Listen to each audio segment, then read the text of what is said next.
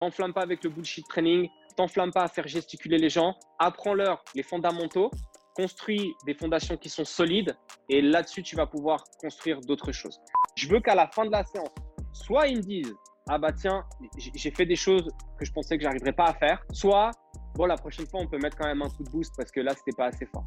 Est-ce que tu veux être un assistant? Est-ce que tu as envie d'être un, un, enseignant Est-ce que tu as envie d'être un technicien? Comment est-ce que tu as envie de te placer en tant que coach? Quel est le message que tu as envie de délivrer?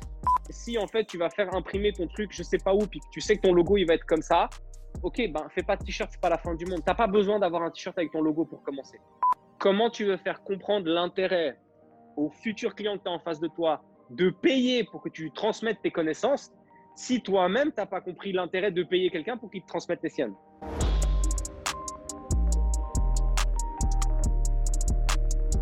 Bienvenue dans ce nouvel épisode. Avant de commencer, je voudrais remercier notre sponsor pour le podcast, Moxie Monitor. Si tu suis déjà mon travail, tu sais que le Moxie est un outil que j'utilise beaucoup pour effectuer des tests, mais aussi pendant les entraînements au quotidien. Pour ceux qui ne connaissent pas encore le Moxie Monitor, c'est un appareil qui utilise la technologie de la spectroscopie aux proches infrarouges, ou NIRS en anglais, pour mesurer la saturation musculaire en oxygène et le volume sanguin en temps réel. C'est un capteur non invasif qui se place sur la peau et peut être porté pendant tout type d'entraînement ou activité sportive. Les grimpeurs le portent sur leurs avant-bras, les joueurs de hockey sur la glace, les nageurs peuvent le porter dans l'eau. Je l'ai utilisé pour tester des joueurs de rugby, des athlètes de crossfit, des athlètes de sport d'endurance et bien plus. Le Moxie te permet d'individualiser les périodes de travail et de repos, d'optimiser la charge, les répétitions et les séries, d'identifier les seuils d'entraînement en temps réel et même de corriger les mouvements en fonction de ce que les données indiquent. Tu peux également utiliser le Moxie pour déterminer le facteur énergétique limitant d'un athlète ainsi que ses zones d'entraînement individuelles. Ce processus me permet de cibler le facteur limitant de l'athlète avec précision afin d'améliorer ses performances sans ajouter du volume superflu à son programme. Tu peux afficher et collecter les données sur une montre Garmin et tu peux également coupler le Moxie avec d'autres produits de testing physiologique tels que les systèmes VO2 Master, Pnoe et Cosmet VO2. Le Moxie est un produit que j'utilise depuis de nombreux mois avec beaucoup de succès et je le recommande vivement à tout coach, chercheur ou préparateur physique qui souhaite mieux comprendre et utiliser des données physiologiques dans le cadre de la santé, du fitness ou de la performance. Utilise le bon de réduction UPSIDE, UPSIDE pour un rabais de 5% sur moxiemonitor.com/shop. Et maintenant, le podcast. Ok Ken, on est live sur le podcast. Comment tu vas? Je vais très bien. Merci Sean. J'espère que toi aussi. Écoute, ça va super bien. Euh, pour ceux qui ne te connaissent pas encore, est-ce que tu peux te présenter, s'il te plaît? J'aime beaucoup ton affiche qui est derrière toi, d'ailleurs. ouais, merci. Alors, j'en ai, j'en ai plein dans le studio. Euh, on a, on a celle-là. Je dis on parce qu'on a ouvert le studio avec, euh, avec ma femme. Mhm. on a celle-là. On a une balançoire avec un éléphant et puis un papillon avec écrit les, les, les rêves pèsent, plus lourd que les excuses. On mhm. a un arbre avec les racines et puis tout ce, qui, tout ce que les gens ne voient pas. Euh, et mon préféré, c'est celui qui est dans le garage. Euh, Gary V euh, Designed Focus as Fuck. voilà, c'est mon préféré. donc, je m'appelle Ken Porchet, j'ai 32 ans, je vais avoir 33 ans cette année. Je suis marié. je suis le futur papa d'une petite fille. On vient d'apprendre, on est quoi? On est vendredi, on vient d'apprendre mercredi que ça allait être une petite fille. Donc, je suis, je suis tout enflammé. Euh, je suis euh, personal trainer indépendant. Je travaille à Lausanne. J'ai monté euh, une structure qui s'appelle Le Studio avec, avec mon épouse, Denise. On fait du sport, on fait de la nutrition, on fait du développement personnel. donc, le, ça s'appelle Le Studio Sport, Nutrition, Mindset. C'est les, les, trois piliers sur lesquels on travaille. Moi, je m'occupe du sport et du mindset et ma femme s'occupe de la nutrition et du sport. Donc voilà, euh, je suis indépendant professionnellement dans le personal training depuis janvier 2017. Euh, j'ai travaillé avant ça comme euh, manager de salle pour Let's Go Fitness pendant trois ans à Lausanne au centre-ville. Et puis en sortant de chez eux, j'ai fait, fait trois ans dans leur structure en payant un loyer pour pouvoir coacher chez eux. Et là, depuis août 2020, fin août 2020, j'ai ouvert, on a ouvert notre structure euh, au centre-ville de Lausanne. Ça fait, voilà pour le... que, ça fait plaisir de voir que même dans cette période difficile, il y a, il y a des business qui fleurissent, surtout dans notre, euh, dans notre monde à nous. Donc, félicitations là-dessus.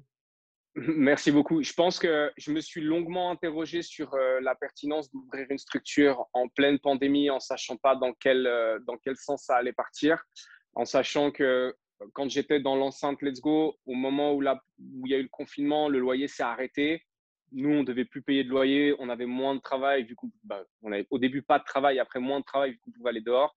Et c'est vrai que euh, je me suis vraiment interrogé sur la pertinence d'ouvrir ma propre structure. Et puis finalement, j'ai dit, bon, bah voilà, en général, euh, c'est ce que disent les grands businessmen euh, dont j'essaie de m'inspirer pour, pour entreprendre. C'est dans les pires situations que les meilleures occasions se présentent. Et donc, j'ai dit, bon, bah allez, voilà, je, je prends mon courage à deux mains pour pas dire autre chose. Et puis, et puis, et puis, et puis j'y vais. Et puis j'y vais. Euh, bon, bah voilà, on n'avait pas prévu euh, la fermeture du début d'année, mais bon, ma foi, c'est comme ça. C'est pas grave. On continue à avancer euh, et on continue à se développer. Avant, avant d'entrer dans, dans, ce monde-là, dans le mm-hmm. monde du fitness, tu avais une autre carrière avant. Tu peux nous en parler un petit peu? Clairement, en fait, à la base, j'ai un, un, CFC de gestionnaire de vente spécialisé horlogerie-bijouterie. pour ceux qui ne sont pas suisses et qui vont nous écouter, par exemple, depuis la France, un CFC, en fait, c'est un certificat fédéral de capacité. Tu apprends un métier pendant trois ans ou quatre ans, dépendant du métier que tu fais. Et moi, j'ai fait ça, euh, j'ai fait ça dans l'entreprise de mon père, qui est euh, artisan horloger, qui répare des vieilles pendules, qui vend des vieilles pendules. Et, euh, j'ai fait mon apprentissage chez lui pendant, pendant trois ans.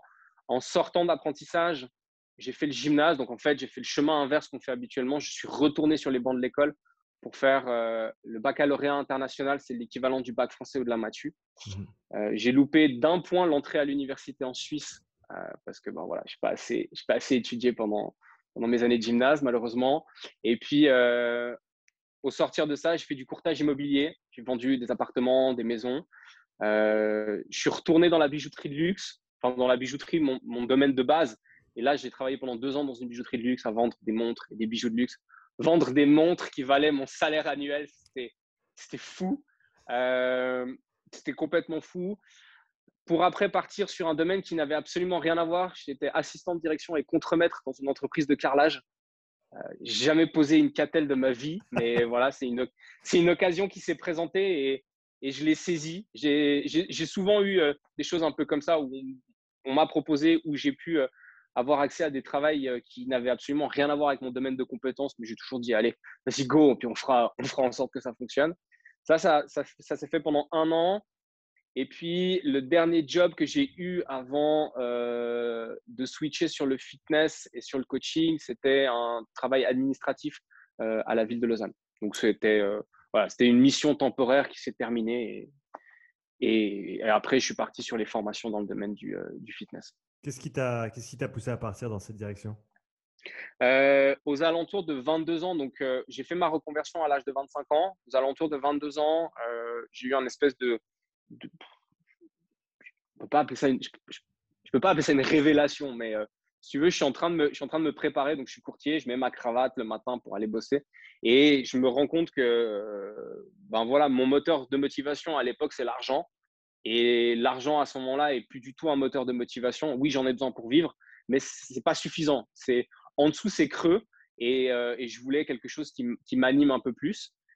Ça a pris longtemps avant que, avant que je, trouve, euh, je trouve ma voie. Et, euh, et ça s'est fait parce que la personne avec qui j'étais à l'époque me disait Mais attends, tu passes 10 heures par semaine à t'entraîner en salle de fitness, tu fais tes programmes de manière autodidacte, tu te, voilà, tu te renseignes, tu t'informes, tu t'instruis. Et quand t'en parles, tu es juste mais ultra enflammé. Pourquoi est-ce que tu fais pas ça? Et là, je dis, ah putain, mais c'est vrai, pourquoi est-ce que je fais pas ça? Et du coup, j'ai cherché une, une école, je suis tombé sur FitzPro. Et, euh, et voilà, j'ai fait mon entretien pédagogique là-bas. Euh, ça, voilà, ça, a fonctionné. Euh, je, me rappelle parce que ben voilà, maintenant, moi, je suis prof chez eux. Euh, et c'est ce que je dis aux élèves en général quand on commence une nouvelle formation, parce que j'ai la chance en fait de les avoir dès le départ en cours. Je dis, je me rappelle encore, je suis à la poste avec mon bulletin de versement, l'argent, et je suis là, c'est mes économies, quoi. C'est mes économies de, alors je vais pas dire toute une vie, mais c'est mes économies des trois dernières années. Je vais dire, vas-y, t'es chaud, t'es chaud. Et puis voilà, je commence mes formations. Euh, je me rappelle de mon, mon, formateur, premier formateur à qui j'ai affaire, David Cretin, un mec euh, juste stratosphérique en termes de connaissances, mais surtout en termes de, transmission de passion. Et, voilà, et pendant la première heure, d'abord, je me suis arraché les cheveux qui me restaient en me disant mais qu'est-ce que je fous là? Parce que ça commence avec, si tu veux, anatomie, le complexe articulaire de l'épaule. Ok, moi en fait, j'ai envie, envie qu'on me dise comment est-ce que je fais pour avoir des gros pecs. Et toi, tu es en train de m'expliquer comment fonctionne le complexe articulaire de l'épaule. Et c'est vrai qu'au début, tu es là et tu prends le, tu prends le semi-remorque en pleine face parce que c'est hyper dense et, euh, hyper concentré comme, euh, euh, comme matériel de cours, comme connaissance à, assimiler. Et puis, et puis, je le regarde au bout d'une heure et demie parce qu'il est tellement, il est tellement transcendé par son truc que, que je me dis, mais en fait, en fait moi, j'ai envie d'être à sa place. Quoi. Et je lève la main puis je fais, je fais comment pour être à ta place Et je vois qu'il est un peu décontenancé par ma question parce que c'est peut-être une des premières fois où on la pose. Il me regarde puis il me fait bon, bah, va falloir travailler dur. Et du coup, bah, je dis ok, ça marche.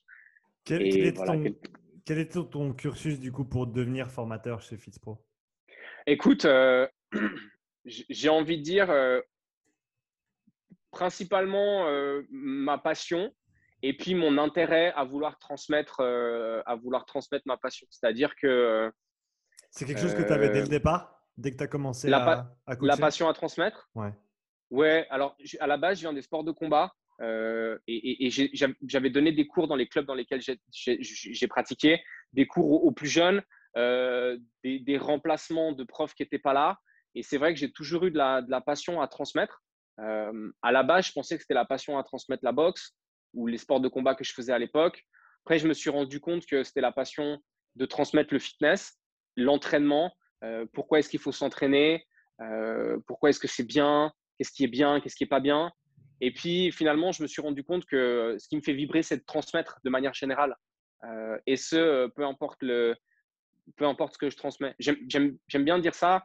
Ma force, c'est de pouvoir apprendre aux autres ce que je sais. Je ne sais pas grand-chose, mais par contre, tout ce que je sais, même si c'est pas grand en termes de quantité de savoir par rapport à d'autres personnes, je vais pouvoir l'apprendre à quasiment tout le monde. Et ça, ça c'est peut-être ma force principale. Et c'est ça qui m'anime, en fait, c'est le, le, fait de transmettre et de, de, pouvoir faire en sorte que quelqu'un sache utiliser les outils que je vais lui présenter de manière autonome. Est-ce que donc, euh, ouais. depuis le moment où toi, tu as, tu as suivi ces formations et donc maintenant tu les, tu les donnes, est-ce que le cursus mm-hmm. a beaucoup changé pour les élèves? Euh, la manière dont le cursus se, place, se passe pardon, a un peu changé. Il y a euh, un jour de cours en moins. Avant, c'était sur le vendredi, le samedi, dimanche. Maintenant, c'est sur le samedi, le dimanche pour faciliter en fait l'accessibilité de la formation aux gens euh, qui sont en cours de reconversion professionnelle, mais qui ne peuvent pas forcément prendre des jours de congé, tu vois, le vendredi. Donc ça, ça a changé. Euh, en termes de contenu de cours, on a fait évoluer parce que moi, je l'ai fait il y a en 2014. Aujourd'hui, on est en 2021. Il y a quand même des choses qui ont un peu changé, qui ont un peu évolué, même si les fondamentaux restent toujours les mêmes. Donc oui, la, formation a été mise à jour. Et puis nous, les formateurs, étant donné que on est tous sur le terrain quotidiennement, on, voilà, on apporte euh, nos, connaissances mises à jour de manière continue à chaque fois qu'on est en formation. Et donc tu disais, le, le cursus a un petit peu euh, a un petit peu évolué depuis que, mmh depuis que toi, tu l'avais pris. Est-ce qu'il y avait des, mmh certains éléments du cursus qui t'avaient vraiment marqué euh, et que tu, et que tu aujourd'hui vraiment apprécies euh, transmettre et enseigner? Faire comprendre aux gens que c'est un peu dans les, dans les vieilles marmites qu'on fait les meilleures soupes, dans le sens où tu veux être efficace dans, ta structure d'entraînement quand tu prends quelqu'un en charge, commence à la base. Euh, commence à la base. Euh, commence avec les, choses qui sont simples. J'aime pas dire simple parce que ça, ça dénigre un peu le truc. Et puis, je me suis rendu compte au final que ce que tu considères être simple pour toi va être extrêmement compliqué pour un client. Je pense, je sais pas, même un box squat, tu vois, qui au final est un quart de squat sur une boîte. Pour certaines personnes, c'est déjà la croix et la bannière. Donc, c'est vrai que le mot simple, j'aime pas trop l'utiliser mais fais en sorte de trouver la variante du pattern de mouvement la plus accessible pour la personne à l'instant T et essaye de faire évoluer ça vers plus euh, de complexité dans le mouvement. Mais euh, mes formateurs à l'époque, euh, et qui sont pour certains aujourd'hui mes collègues, et ça, je dois dire que c'est vachement cool. J'ai un peu l'impression de, de gamer, tu sais, avec mes héros de l'époque. Donc, ça, c'est top. ils m'ont transmis ça et c'est ce que j'essaie aujourd'hui de transmettre aux élèves que j'ai en formation, c'est t'enflamme pas. Au départ, ce qui est efficace doit être, pour que ce soit efficace, faut que ce soit accessible. Et voilà, euh, t'enflamme pas avec le bullshit training, t'enflamme pas à faire gesticuler les gens, apprends-leur les fondamentaux, construis des fondations qui sont solides et là-dessus, tu vas pouvoir construire d'autres choses. Ça, c'est le premier truc que j'ai appris. Et le deuxième truc que j'ai appris, mais ça, je m'en suis rendu compte, je me suis rendu compte de l'importance de ça seulement au moment où moi, j'ai dû transmettre le contenu, c'est tu veux être un bon coach, tu veux être un coach performant. Oui, les méthodes d'entraînement, c'est important. Euh, oui, d'avoir des, variantes d'exercice, c'est important. Oui, de savoir utiliser tous les outils que tu as à disposition. Et quand je dis outils, tu vois, kettlebell, dumbbell, euh, barre olympique, euh, je ne sais pas moi, trap bar, safety squat bar, euh, earthquake bar, bref, tu m'as compris. Il faut que tu comprennes comment fonctionne le corps, en fait. C'est-à-dire que tu dois avoir des notions d'anatomie et de physiologie qui sont relativement fortes. Pas besoin d'être monstre étoffé, on n'est pas des docteurs en physiologie, mais tu dois savoir basiquement comment le corps fonctionne pour pouvoir le mettre en mouvement de manière pertinente chez les gens. De, ce que tu vois à l'heure actuelle des, des, coachs de manière générale, est-ce qu'il y a certains aspects du, de la formation qui peut-être sont négligés ou qui devraient être un petit peu plus poussés qu'elles ne le sont à l'heure actuelle? Aujourd'hui, en formation, on a des gens qui ont des niveaux qui sont très différents. Euh, donc, nous, on se doit d'avoir une formation qui est une formation de base. Euh, c'est un peu, OK, en fait, tu vas passer le permis, mais après, tu vas aller expérimenter sur la route. Nous, notre but euh, en, tant que, en tant que formateur, et c'est le but de l'école, c'est de faire en sorte, du mieux que l'on peut, bien évidemment, que les gens qui sortent de nos formations, en tout cas, moi, c'est mon, euh, tu veux, c'est euh, mon hook, c'est le truc important pour moi, c'est que les gens qui vont sortir de formation, ils soient euh, capables de prendre en charge des gens sans les mettre en danger. Ça veut dire qu'ils ont compris les fondamentaux de l'individualisation, ils ont compris les, fondamentaux de, du principe de progression, et puis, ils ont compris l'importance de euh, l'abnégation et de l'empathie chez le coach. Et de cette capacité de te mettre à la place de ton client, de te rappeler que ben, toi aussi, tu as été débutant et que tu as dû apprendre. Et quand je parle d'abnégation, c'est de vraiment mettre euh, son talent et ses connaissances au service du client et pas l'inverse. Euh, le client, il n'est pas là pour que tu te fasses mousser. Quoi. Comment est-ce que tu l'enseignes ça? Alors, c'est compliqué parce que l'empathie, c'est une qualité humaine, ça fait partie du savoir-être. Et c'est vrai que quand tu n'es pas empathique de base, euh, c'est difficile de développer cette qualité-là chez quelqu'un. Maintenant, j'essaye de, raconter une histoire, en fait. Ma manière d'enseigner, moi, j'ai eu beaucoup de problèmes à l'école. Euh, beaucoup de problèmes à l'école parce que je trouvais la manière d'enseigner de mes profs était vraiment, je suis désolé du terme, mais ultra chiante. Quoi. Et, euh, et c'est vrai que quand moi j'enseigne, j'essaye de raconter une histoire de raconter des anecdotes, de parler d'expériences personnelles ou d'expériences de mes collègues qui m'ont été rapportées. Et voilà, et, je dis, alors ça, euh, je, dis beaucoup de conneries en cours. Je fais, des fois, je fais le guignol. Quand il faut capter l'attention, je monte sur les tables. Euh, je parle avec un accent suisse-allemand pendant deux heures, juste histoire de capter l'attention. Et je me suis rendu compte que ça peut paraître bête, mais quand tu places un truc intelligent entre deux trucs un peu débiles, les gens ont tendance à mieux le, à mieux le retenir parce que ben voilà, ça accroche mieux, ils sont, ils sont, voilà, ils sont aguerris, ils sont éveillés, euh, ils sont captivés parce que tu es en train de raconter une histoire. Et donc, j'essaye d'enseigner à travers le fait de raconter une histoire euh, et de parler de ce que je vois au quotidien, de ce que ça m'inspire, de ce que j'ai pu voir, des erreurs que j'ai fait. Et je sais que j'en ai fait beaucoup.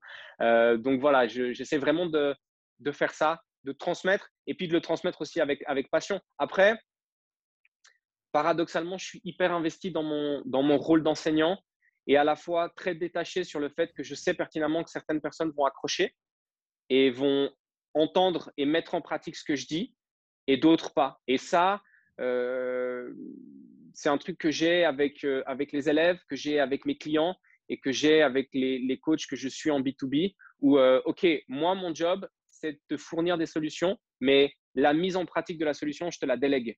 Donc après, voilà, c'est à toi de, à toi de le faire. Et, et moi, euh, si je veux pouvoir dormir le soir, je suis obligé d'être investi dans ce que je fais, mais à la fois d'être détaché du fait que la personne va ou pas mettre en œuvre euh, ou en pratique la solution que je lui ai fournie. Et ça, je pense que c'est un point qui est super important parce que surtout pour les, peut-être pour les jeunes coachs qui nous écoutent et, ou ceux qui sont encore en formation, euh, je pense que pour, pour se lancer dans ce métier, il faut vouloir aider les gens. Et ça peut être très, très dur quand tu y mets, tu y mets tout, en fait. Et, derrière, des fois, il ne se, passe pas, il se passe pas ce qui devrait se passer sur papier. Exactement. Euh, c'est alors, ce qui est marrant par rapport à ce que tu dis, c'est que oui, il faut avoir envie d'aider les gens. Je me suis rendu compte, moi, alors au début, que c'était ce qui. Enfin, je pensais que c'était ça qui m'animait, c'est-à-dire euh, l'envie. Quand j'ai voulu faire ma reconversion professionnelle, j'avais envie de plusieurs choses. Un, c'était un métier dans lequel je pouvais évoluer, c'est-à-dire euh, faire quelque chose, un métier, pratiquer une activité euh, pour laquelle j'allais pouvoir apprendre de nouvelles choses qui, allaient me permettre de pouvoir grandir. Je voulais ça. Je voulais un métier qui soit utile aux gens qui étaient autour de moi, que ce soit directement dans, mon quartier, dans ma ville, dans ma région, ou même aujourd'hui avec le coaching à distance, euh, des gens qui ne sont pas forcément proches de moi physiquement. Et puis, euh, en, troisième, bien évidemment, un métier dans lequel je pouvais gagner ma vie. Et, c'est vrai que cette volonté d'aider les autres, elle était très, très forte. Et en fait, je me suis rendu compte qu'au fond, fondamentalement, on s'aide d'abord nous-mêmes en aidant les autres. Euh, c'est le sentiment que j'ai personnellement, c'est-à-dire qu'en fait, dans les séances que je fais avec mes clients, je pense que je grandis tout autant, voire plus que mes clients eux-mêmes. Parce que le fait d'être impactant dans la vie de quelqu'un, moi, me comble et me rend heureux. Donc en fait, c'est, je dis souvent que le coaching, c'est un travail d'équipe, ça va dans les deux sens. Et, c'est vrai que je, remercie souvent mes clients et je remercie souvent mes élèves euh, parce que ben, grâce à eux, je grandis énormément. Et, c'est très enrichissant pour eux comme pour moi. Pour toi, la première séance avec un nouveau client, elle ressemble à quoi? La première séance idéale, comment est-ce que tu l'abordes? Comment est-ce que tu te comportes? Qu'est-ce que tu dis? Qu'est-ce que tu fais? Euh, J'ai beaucoup de peine avec ce qui est très formel. Euh, j'ai beaucoup de peine avec ce qui est très formel. Donc, en fait, j'essaie de faire quelque chose de relativement relax, euh, relativement informel. C'est-à-dire que, ben voilà, en général, la personne, je l'ai eu au téléphone une première fois où on s'est échangé des messages ou des mails. On a fixé rendez-vous. À l'époque, quand j'étais chez Let's Go Fitness, euh, dans leur salle, bon, ben voilà, c'était un peu plus compliqué une première séance parce que euh, il y a du monde autour.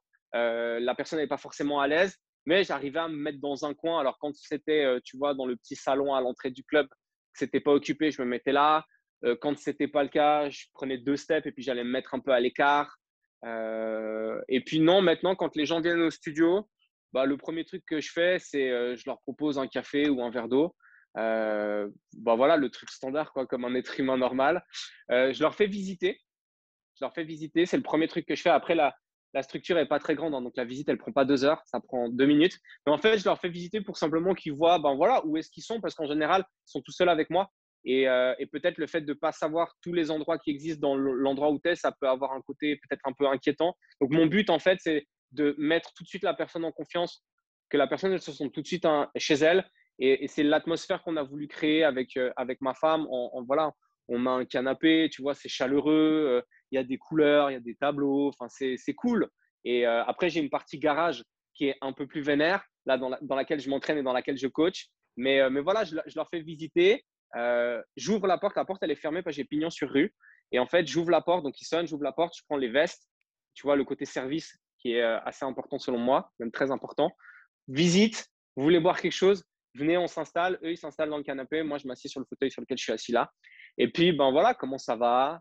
Discussion informelle pendant 2-3 minutes.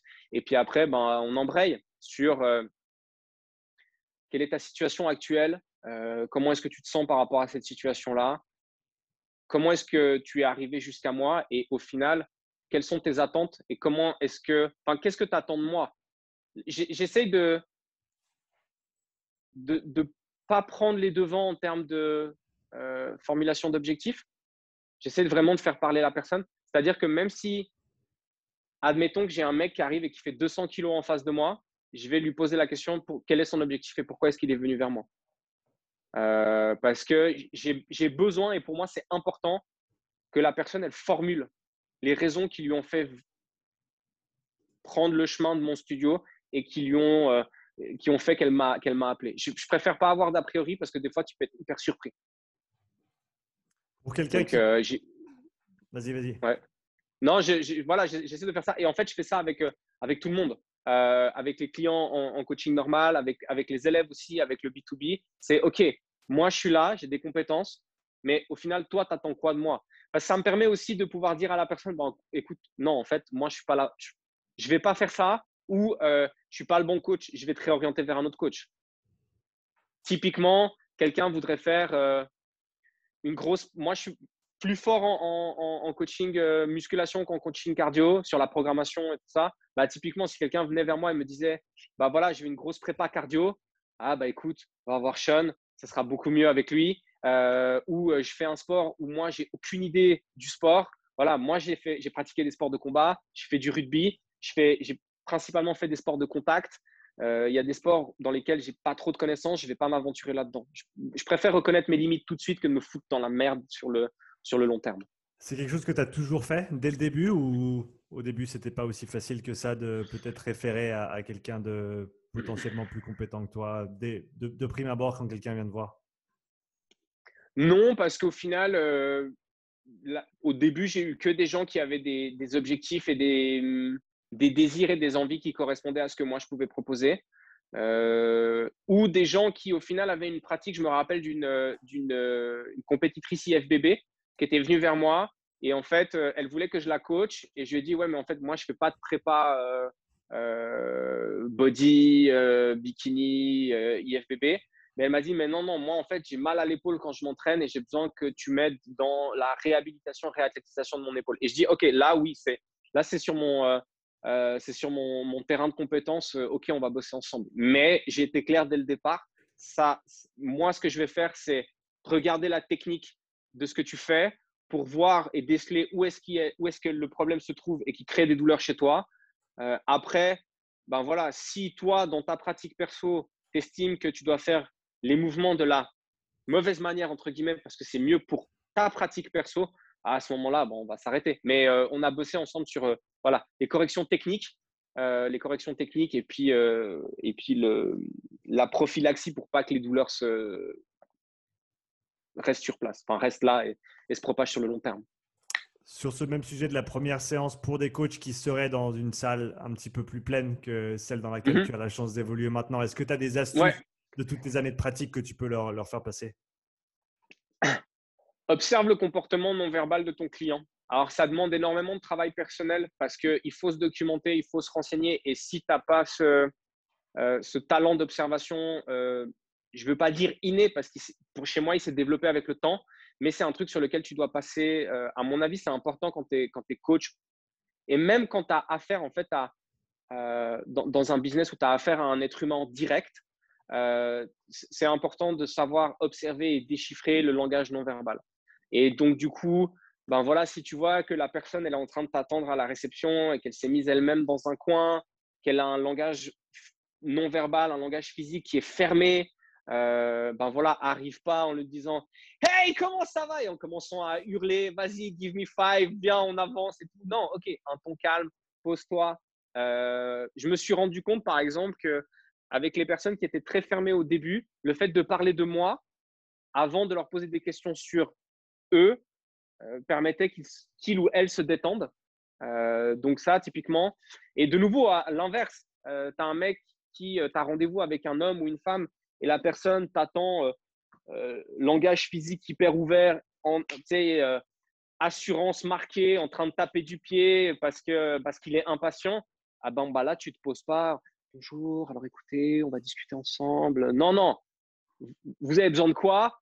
Ok, c'est bon, j'ai compris, on y va. Donc en fait, euh, l'observation du comportement non verbal de ton ou ta cliente au départ est hyper importante parce que ça va te permettre de pouvoir donner le tempo et donner le ton de la manière dont tu vas t'exprimer, la rapidité à laquelle tu vas parler et, la mise en place de la séance qui va suivre. Donc c'est le langage, l'observation du langage non verbal, des tics, euh, des, des, choses que le client fait avec ses mains, euh, avec son corps, avec ses jambes. Est-ce qu'il a les jambes croisées? Est-ce qu'il a les jambes décroisées? Est-ce qu'il est fermé? Est-ce qu'il touche le nez quand tu lui poses une question? Est-ce qu'il fuit le regard? Ouais, Toutes ces choses-là, euh, j'observe beaucoup. Ça s'est affûté avec le temps. C'est très drôle maintenant parce que euh, typiquement, quand je suis en, coaching B2B et puis qu'on commence à parler, par exemple, des prix de coaching, et là, je vois les personnes avec qui je parle gratter le nez, tourner la tête, et, tu sens qu'en fait, le, le, les tarifs, c'est un problème. C'est peut-être ça qui coince en fait dans le, dans le, l'enclenchement de la structure professionnelle. Donc, ouais, j'observe beaucoup ça et c'est hyper intéressant, c'est hyper captivant. Il y a une série qu'il faut regarder quand tu aimes bien ça. Après, c'est très romancé parce que c'est à l'américaine, mais c'est Lie to Me. On l'a commencé à ça. ah ouais, ben voilà. Enfin, à la base, moi, j'ai découvert, j'ai découvert ça euh, grâce à cette série-là il y a des années, des années en arrière. Et, c'est vrai que je l'ai regardé deux, trois fois dans, dans l'entier parce que ben, voilà, tu apprends à déceler des choses. Il y a aussi un livre qui s'appelle euh, euh, je, sais que vous mentez, Dr. Eckerman, qui a inspiré cette série. Et puis après, il y a tous les bouquins sur la programmation neurolinguistique, avec où est-ce que la personne regarde quand elle est en train de te parler, permet de savoir si en fait elle cherche dans le passé, qu'elle est en train d'essayer d'imaginer pour pour t'en placer une qui n'est pas forcément vraie. Donc, ouais, je suis, très attentif à ce que la personne dit, mais aussi et surtout à ce qu'elle ne dit pas. Est-ce que ça t'est arrivé de travailler avec des gens et malgré tous tes efforts et malgré euh, peut-être toutes les compétences supplémentaires que tu as essayé de développer pour te connecter à eux, tu n'as pas mm-hmm. réussi à créer ce lien et c'est toujours resté un peu froid et distant et avec un, gros point d'interrogation. En gros, est-ce que je fais vraiment mon travail comme je devrais le faire? Est-ce que ça marche? Qu'est-ce qui se passe?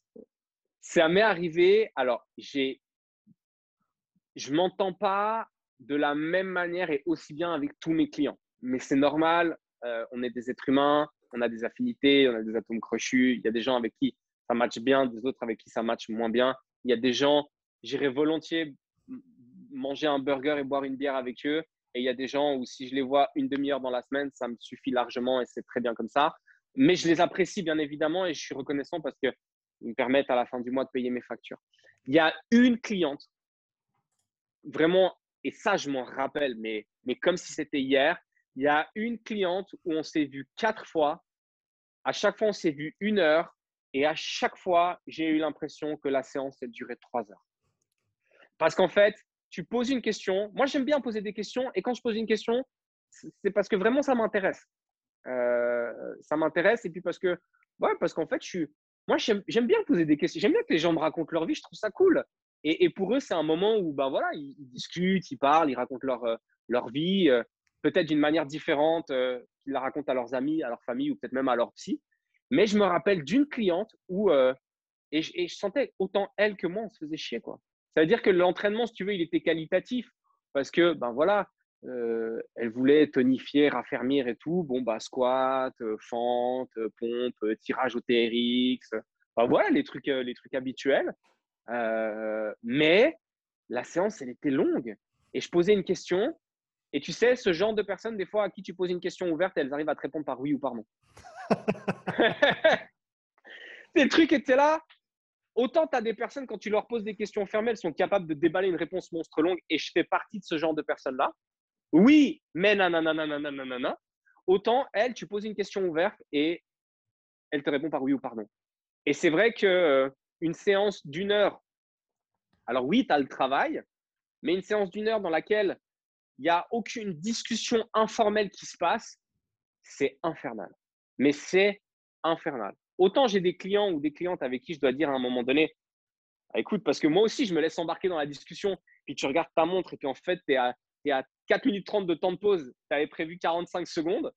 Et autant il y a des clients à qui je dois dire, écoute, il faut vraiment qu'on bosse là parce que tu n'es pas venu là pour qu'on discute. Mais autant, je me rappelle que elle, euh, elle c'était vraiment super compliqué.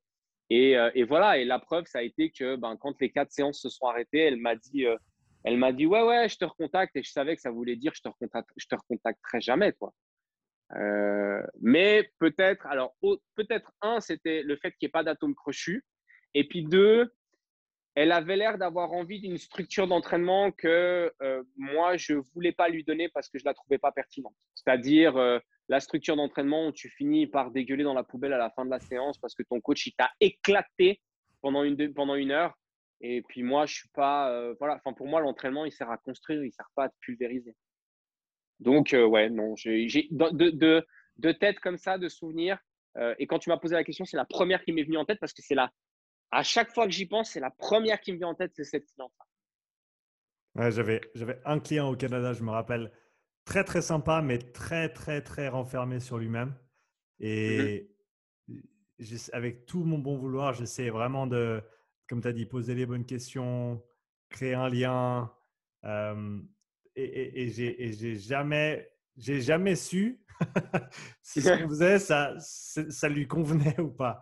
Et je, lui, et je lui ai demandé, et des fois c'était blanc, il n'y avait, pas de, il y avait pas de réponse, il n'y avait rien. Alors ah il, a continué à revenir, il a continué à progresser, mais au final c'était de loin pas mes séances préférées. Pas, mmh Et c'était pas sa faute, comme tu as dit. Je pense que le facteur atome crochu, il est super important.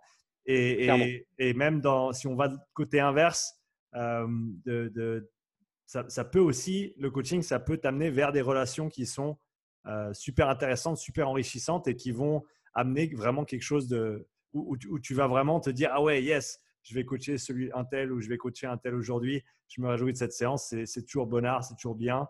Et, ça, comme, comme tu as dit, autant la personne progresse, autant toi aussi en tant que, que coach et que et personne, tu vas aussi te développer. Quoi. Clairement. Et, c'est vrai que, euh, mais tu vois, avec cette cliente en question dont je te parle, c'est même pas la, personne, elle est introvertie. C'est la personne, en fait, il y a vraiment, euh, on est, euh, on n'est pas compatible en fait. C'est vraiment ça parce que des clients introvertis, j'en ai. Et une cliente notamment que j'ai coachée bah, en fait, jusqu'à ce qu'il y ait cette fameuse pandémie l'année passée.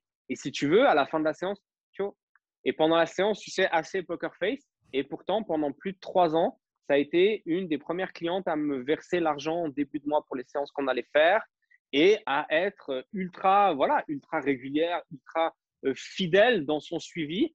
Et, mais voilà, pendant les séances, pas beaucoup de discussions, pas beaucoup d'expressions, mais tout le temps là. Tout le temps là, tout le temps là, tout le temps là. Donc euh, voilà, après, on fait un, on fait un métier humain. Euh, et, d'autant plus, je pense, qu'on touche directement à la santé des gens, à leur bien-être physique, mais aussi psychologique. Euh, dans la relation que tu as avec un client lambda, c'est marqué. Dans la relation que tu as avec un sportif pro, c'est marqué aussi. Euh, et c'est vrai que ce, côté humain et ce côté, euh, euh, ben voilà, je suis pas que là pour te faire, pour t'apprendre à bouger ou pour t'entraîner, mais je suis aussi là pour t'écouter. Il est hyper important et je trouve que c'est une, une, très belle partie de notre, de notre métier. Est-ce que tu penses qu'elle est assez mise en avant dans, dans les différentes formations qui sont à l'heure actuelle disponibles pour les coachs, cet aspect, cet aspect humain par rapport à, à l'aspect technique du, du coaching? Mes collègues et moi-même, on le met énormément en avant. Vraiment. Euh, et, et, pour, euh, voilà, pour, pour, pour, les collègues avec qui je travaille chez FIT, parce que je vais parler de l'école que je connais, je ne veux pas parler de ce que je ne connais pas. Euh, pour moi, on le met énormément en avant. L'importance du côté humain, l'importance de l'empathie, l'importance de l'abnégation, clairement. C'est avant tout un métier humain, avant, avant d'être un métier technique à proprement parler. Après, c'est peut-être la problématique qu'on va retrouver dans les formations online où euh, ben, voilà, tu as un contenu que tu dois apprendre qui est souvent très qualitatif. Hein. Moi, j'ai fait, les, euh, j'ai fait les, programmes de Kilo Strength Society. Euh, enfin, voilà, Casno, c'est stratosphérique son contenu de cours. mais, mais voilà, il n'y a pas ce côté humain. La formation online dans laquelle j'ai retrouvé beaucoup ça, c'était le neurotyping de Thibodeau. Euh, parce qu'il met en avant l'importance de la compréhension du caractère de ton client pour pouvoir l'encadrer. Et, ça, je trouve que c'est très fort. Et ça, ça avait été, parce que je l'ai fait, euh, je l'ai fait en 2000, euh, un truc comme 2017. Et c'est vrai que j'avais conscience de ça, de l'importance de la qualité d'écoute, de compréhension. Mais quand Thibodeau le dit, alors là, tu dis, ouais, bah, ça peut être que vrai en fait. tu parlais tout à l'heure, tu parlais tout à l'heure des, des méthodes d'entraînement qu'on a à disposition et, mmh et le fait que les méthodes c'est c'est vraiment pas le plus important. Est-ce que tu peux mmh parler des, des, principes que toi tu ou selon lesquels toi tu opères en tant que coach quand on parle de, euh, de, de que ce soit la technique, que ce soit programmation, que ce soit choix d'exercice, comment est-ce que tu navigues cet espace-là? Euh... Alors, moi, je fais assez peu de tests à l'entrée avec mes clients. Euh, je fais assez peu de tests à l'entrée avec mes clients parce que, en général, dans la plupart des cas, quand les gens arrivent vers moi, euh, souvent, et c'est arrivé quand même quelques fois, ils m'ont dit bah, en fait, j'ai été voir deux, trois coachs, mais personne ne veut me prendre en charge. Parce que ma situation, elle est trop grave, parce que mon handicap, il est trop avancé, parce que ma blessure, est trop importante. Et donc, du coup, bah voilà, même si j'aimerais bien mettre des tests en place, si pour, en fait, si tu veux, si, de mon point de vue, si les tests ne font que ressortir le fait que la personne est déconditionnée alors qu'elle le sait très bien, pour moi, les tests, ils n'ont pas lieu d'être. Donc, euh, j'essaie de valoriser tout de suite la personne. Ça veut dire que quand la personne, elle vient vers moi, elle me dit, je ne suis pas capable de faire ça, ça, ça, ça, ça, je dis, ce dont tu n'es pas capable, on s'en fout. Ensemble, on va voir ce dont tu es capable. Et ça, j'ai le même principe avec tout le monde en coaching, en formation, en B2B. Euh, donc ça, c'est le, truc de base. Après, bah, écoute, moi, je m'enflamme pas. Euh, en général, ma première séance, ben voilà, j'essaie de voir comment la personne bouge. Déjà, est-ce qu'elle se tient droit? Est-ce qu'elle est qu'elle sait faire un squat? Est-ce qu'elle sait s'asseoir sur une chaise? Typiquement, je vais observer ça quand la personne va se poser dans le canapé. Je vais observer comment est-ce qu'elle s'assied. Est-ce qu'elle prend appui sur la coudoir? Comment est-ce qu'elle va se relever? Je demande aux gens d'enlever leurs chaussures quand ils rentrent. Est-ce que la personne, elle arrive à enlever ses chaussures facilement ou pas? Est-ce qu'elle a besoin de s'asseoir? C'est tous des points d'observation qui sont euh, à la fois hyper subjectifs puis à la fois hyper objectifs. C'est con, mais si la personne n'est pas capable de mettre ses chaussures ou d'enlever ses chaussures euh, de manière euh, simple et efficace, bon, bah, tu sais déjà qu'il y a certaines choses que tu ne vas pas pouvoir lui faire faire. Donc voilà, puis après, ma séance, elle se déroule j'essaie de mettre la personne en mouvement, j'essaie de voir comment est-ce qu'elle va bouger, je demande de lever les bras au-dessus de la tête pour voir d'éventuelles limitations. Euh, je lui demande de s'asseoir sur une box. Je lui demande de faire un squat en se tenant soit à une barre olympique qui est sur le rack, soit euh, avec, le, avec les sangles de suspension. Euh, selon la condition physique de la personne, je lui fais faire des pompes au sol ou adaptées à une hauteur qui, qui va correspondre. voilà, je passe du temps sur, bah, tu vois, typiquement sur les mouvements de tirage, à apprendre à la personne à bien rétracter les omoplates, euh, à bien engager la ceinture abdominale, pas pousser le ventre vers, vers l'extérieur, mais de le rentrer vers l'intérieur. Enfin voilà, je suis. J'ai jamais été sportif d'élite. Je me rappelle très bien avoir galéré au début. Euh, je me rappelle très bien de mon niveau merdique initial quand j'ai commencé et tout, tout le, euh, toute la galère à, à, travers laquelle je suis passé pour être techniquement le plus abouti possible par rapport à moi-même, mais pas par rapport aux autres. Et donc, du coup, je vais vraiment sur, euh, sur les fondamentaux. Mon but premier à la fin de la séance, Sean, c'est que le client me dise Ah, écoute, la prochaine fois, euh, vas-y, on y va un peu plus fort. Quoi.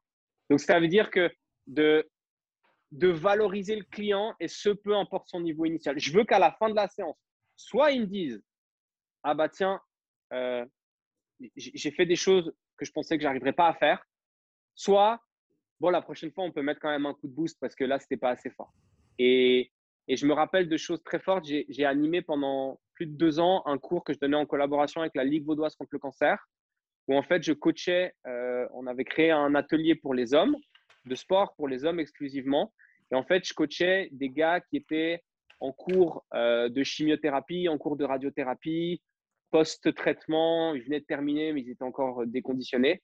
Et je me rappelle d'un gars était venu, qui avait eu euh, un cancer au niveau du système digestif, je ne sais plus, l'intestin ou le gros intestin. Et en fait, qui avait une balafre, mais qui partait depuis là jusqu'en bas, euh, abdominoplastie, le chantier improbable.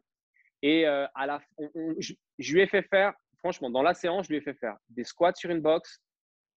je lui ai fait faire du tirage à l'élastique, donc du rowing horizontal debout à l'élastique. Et je lui ai fait faire de la battle rope. Il est arrivé en fin de séance vers moi il avait les larmes aux yeux et il disait Je pensais jamais que j'étais capable de faire ça. Jamais j'aurais pensé que j'aurais été capable de faire ça.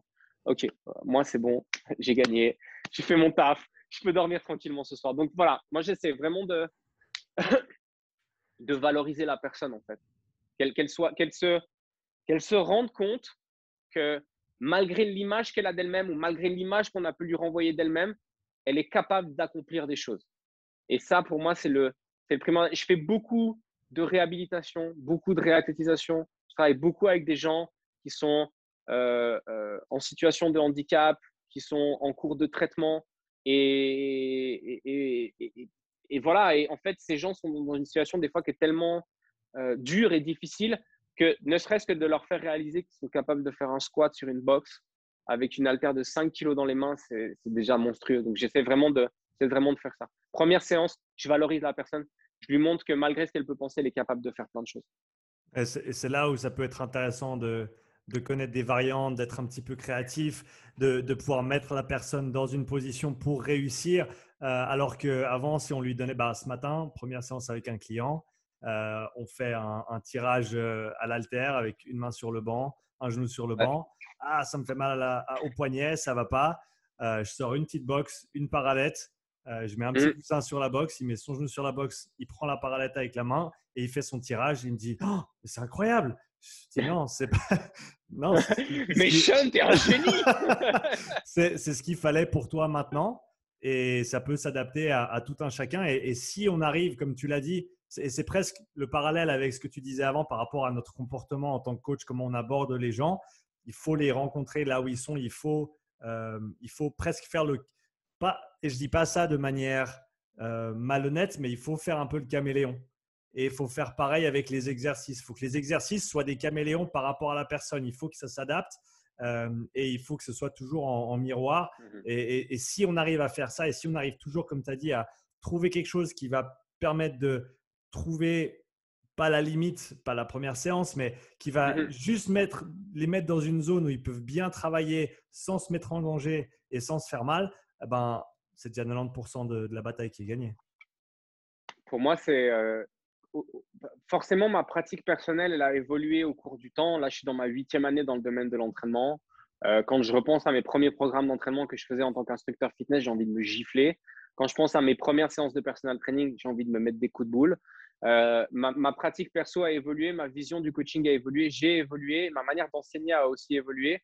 Aujourd'hui, quand j'enseigne, et demain, j'ai méthodologie de la musculation pour le, le, fitness trainer avec une nouvelle classe que j'ai eu pour le module de base en, Zoom, donc je me réjouis de les voir en présentiel. Et, le premier truc que je dis, c'est pour moi, le rôle du coach pendant la séance, d'un point de vue technique, c'est de faire, faire au client ce dont il est capable à l'instant T de manière sécuritaire. C'est-à-dire, euh, OK, le pattern de mouvement de squat, c'est dans l'absolu cul par terre, dos droit, nanana. Mais aujourd'hui, ton client, il arrive, il est hyper syphosé, euh, du moment qu'il descend plus qu'un quart de squat, il a les genoux qui viennent se rencontrer. Euh, et, et, ce que j'essaie de transmettre, c'est OK, vous devez connaître des variantes de patterns de mouvement parce que votre job, d'un point de vue technique pendant la séance, c'est de faire réaliser au client ce qu'il est capable de réaliser de manière qualitative et de manière sécuritaire à l'instant T. Votre deuxième job, d'un point de vue technique, c'est de mettre en place des remédiations pour que cette variante puisse évoluer et aboutir dans un monde idéal et parfait, même si ce n'est pas possible tout le temps, vers un mouvement dans son amplitude la plus complète. Toujours de manière adaptée, on est d'accord. Ça, c'est d'un point de vue technique. D'un point de vue relationnel avec le client, notre rôle, selon moi, en tant que coach, c'est pendant l'heure qu'on va passer avec le client, c'est de le mettre dans les meilleures conditions possibles pour qu'il puisse optimiser toutes les heures qu'il ne va pas passer avec nous. Donc ça, c'est pour moi, c'est mon, mon job, c'est de euh, euh, empowerment, le, le, mindset de mon client pour qu'en fait, il soit, il soit, il sorte de la séance, il fasse putain, mais en fait, ce que Kenny m'a dit, c'est tellement juste. Vas-y, je vais faire attention à ce que je mange. Vas-y, je vais faire attention à, mes habitudes de vie. Demain, je vais aller m'entraîner de nouveau. Ah, là, il m'a dit que je m'étais entraîné fort. Demain, je vais juste aller faire du cardio basse intensité ou aller marcher. Mais voilà, pour moi, c'est ça. On a, on a ce, ce, job de technicien. Je vais te faire faire réaliser des mouvements de la manière la plus aboutie possible par rapport à ton niveau, ta condition physique à l'instant T. Je vais mettre en place les remédiations qui vont permettre de faire évoluer ça. Et puis en parallèle, je vais optimiser ton état d'esprit, ton mindset pour que tu, tu réussisses à maintenir ta discipline tout au long de la semaine jusqu'à ce que je te revoie la semaine suivante. Dans, dans le cadre des séances, je me, je me, retrouve des fois à dire, euh, si je te donne une charge ou un nombre de, répétitions ou quelque chose à faire, je sais, j'ai aucun doute que tu, que tu vas pouvoir le faire. Le fait que mhm. toi, tu ne le saches pas encore ou que tu n'aies pas assez confiance en toi pour euh, pour le croire, c'est une chose, mais sache que moi, en tant que coach, je ne vais jamais te donner quelque chose s'il y a même un soupçon de doute que tu ne pourras pas l'accomplir parce que, à mon avis, ce serait ce, serait, ce serait faux au niveau professionnel de, de, de mettre quelqu'un. et là, c'est clair qu'on ne parle pas nécessairement d'une population athlétique avec ou, peut-être des travailler très très proche des limites mmh et, parfois nécessaire pour continuer à progresser. Mais vraiment, monsieur et madame tout le monde, on n'a on a aucun droit de leur demander de faire des choses si on n'est pas 100% confiant qu'ils vont pouvoir les compléter euh, de manière sûre et même peut-être faire un petit peu plus que ce qu'ils ne pensaient pouvoir faire au départ pour que, comme tu l'as dit, ils s'en ressortent toujours grandis et ils aient envie de continuer à, progresser dans ce sens-là. Clairement. Euh, moi, je dis souvent à mes clients, euh, je dis, on, rajoute. Il me dit, peut-être. Je dis, c'est pas une question, c'est une affirmation. Ah, mais tu, enfin, je sais pas si j'arrive. Puis là, moi, je dis, mais si, si, si, toi, tu crois pas, en tout cas, moi, j'y crois, je sais que tu es capable de. Enfin, voilà. Si, moi, je te dis tu, vas le, tu peux le faire, c'est que tu peux vraiment le faire. Ah ouais, tu crois? Non, non, je crois pas, je suis sûr. Et, c'est vrai que, euh, euh bah voilà, peut-être qu'au final, tu avais prévu, je sais pas, 8 reps et il va en faire que 7. Au final, c'est anecdotique, quoi. Il a, il a réussi à, à, à, vaincre, à vaincre voilà, son appréhension. Et, et, et c'est là où, si tu veux, pour moi, le côté humain, il ressort énormément dans le domaine du coaching. Et ce, peu importe ce que tu transmets comme connaissance, que ce soit le sport, que ce soit euh, bah voilà, le, je sais pas, le développement personnel, la programmation neuro neurolinguistique, le business, c'est anecdotique ça aussi, euh, mais c'est euh, ton rôle en tant que personne qui va transmettre ta connaissance, c'est de faire réaliser à la personne qu'elle est capable de. Ça va lui demander du travail, ça va pas être évident, ça va être, voilà, des fois ça va être difficile, tu vas te retrouver dans le creux de la vague. Mais moi, mon taf, euh, moi, mon taf, c'est et dans tous les accompagnements que je fais, coaching, B2B, formation, c'est pas quand tout va bien que c'est intéressant le travail avec le coach ou avec moi. C'est quand tu es dans le creux de la vague, te rappeler que ben voilà, même si toi tu crois pas en toi, il y a quelqu'un qui croit en toi et ce quelqu'un en l'occurrence dans cette situation-là, c'est moi. Et ça, c'est vrai que c'est ce que j'aime bien dire aux gens qui m'écoutent et qui me suivent, c'est voilà, ben moi je vous accompagne, mon job c'est d'être d'être un support technique pour vous. Euh, J'aime pas être le, le motivateur principal. C'est une charge qui est trop, psychologiquement trop importante pour moi. J'ai besoin que la personne elle ait une forte motivation intrinsèque euh, pour pouvoir travailler avec. Mais par contre, sache que le jour où tu seras dans le creux de la vague, et je t'assure, tu vas être dans le creux de la vague à un moment donné, bah, sache que moi, je sais que tu es capable de remonter. Et, et ça, c'est vrai que c'est une relation très forte qui se tisse avec, euh, avec le client ou avec le coach avec qui je travaille mais, euh, mais j'aime profondément ça. Et, et, je, travaille avec une athlète euh, qui est actuellement au Brésil, qui fait du Brazilian Jiu-Jitsu. Et, et, à chaque fois, elle, elle, me dit Ouais, mais Ken, qu'est-ce que tu penses que, que je dois faire? Vas-y, fais-le. Moi, je sais que tu es capable de faire ça. Ah putain. Ah, merci. Mais en fait, moi, je fais rien. Je fais, je fais, je fais que stabilo bosser, mettre en évidence ce que la personne elle a déjà à l'intérieur d'elle-même. Ce qui, est, ce qui est une force en soi. Ben, ouais, je, des fois, j'ai l'impression de faire ça de manière assez innée, tu vois, et je veux pas paraître euh, vaniteux en le disant et de me vanter, mais, euh, mais pour moi, c'est euh, pour moi, c'est naturel. Les personnes qui m'ont fait le plus grandir dans ma vie, c'est les personnes qui ont cru en moi et qui ont dit, ouais, ben, tu, vas y arriver, tu, tu, tu, peux, ça va te demander du travail, mais tu peux. Et, et, et cette, voilà, ce témoignage de, de, de croyance et le fait que les personnes croient fort en toi, je trouve que c'est très puissant comme, euh, comme euh, moteur de motivation. Quand ta motivation intrinsèque flanche, ce qui arrive à tout le monde à un moment donné, et ce, peu importe le domaine, peu importe la période, eh ben, le fait que autour de toi, tu aies des personnes qui croient fort en toi, euh, c'est ouais, hyper puissant. Je voulais parler avec toi d'une facette du coaching qu'on aborde rarement. Euh, mm-hmm. Notre collègue Guillaume a commencé un super podcast récemment qui s'appelle Alter Echo, pour ceux qui ne mm. connaissent pas, euh, pour parler euh, de tout ce qui n'est pas technique de coaching, mais vraiment l'aspect entrepreneurial, l'aspect business, l'aspect marketing, parce mm-hmm. que c'est extrêmement important, surtout pour les coachs indépendants les coachs qui travaillent pour d'autres structures, c'est, c'est peut-être pas aussi applicable pour eux, mais pour tous ceux qui souhaitent se lancer tout seuls ou qui se sont lancés tout seuls et qui réalisent à ce moment-là qu'en en fait, ils ont tout à apprendre parce que le coaching, c'est cool, mais si tu n'as pas de clients à coacher, eh ben, euh, voilà, c'est la réalité de la chose. C'est personnellement un aspect que, euh, que j'adore, qui me fascine l'entrepreneuriat, le marketing, la communication. Euh, et je sais que c'est aussi un aspect que toi, tu es en train de développer au niveau de ton accompagnement avec d'autres coachs aussi. Donc, mmh comment est-ce que tu. Déjà, comment est-ce que la chose est perçue de manière générale dans le monde du coaching? Et, et pour toi, vers quoi il faut tendre pour que les coachs puissent réussir s'ils veulent se lancer en tant qu'indépendants euh, dans euh, ce monde, de, encore une fois, coaching, mais euh, avant tout entrepreneuriat? Bah Déjà, on va faire une pub pour Guillaume, il faut écouter Alter Echo.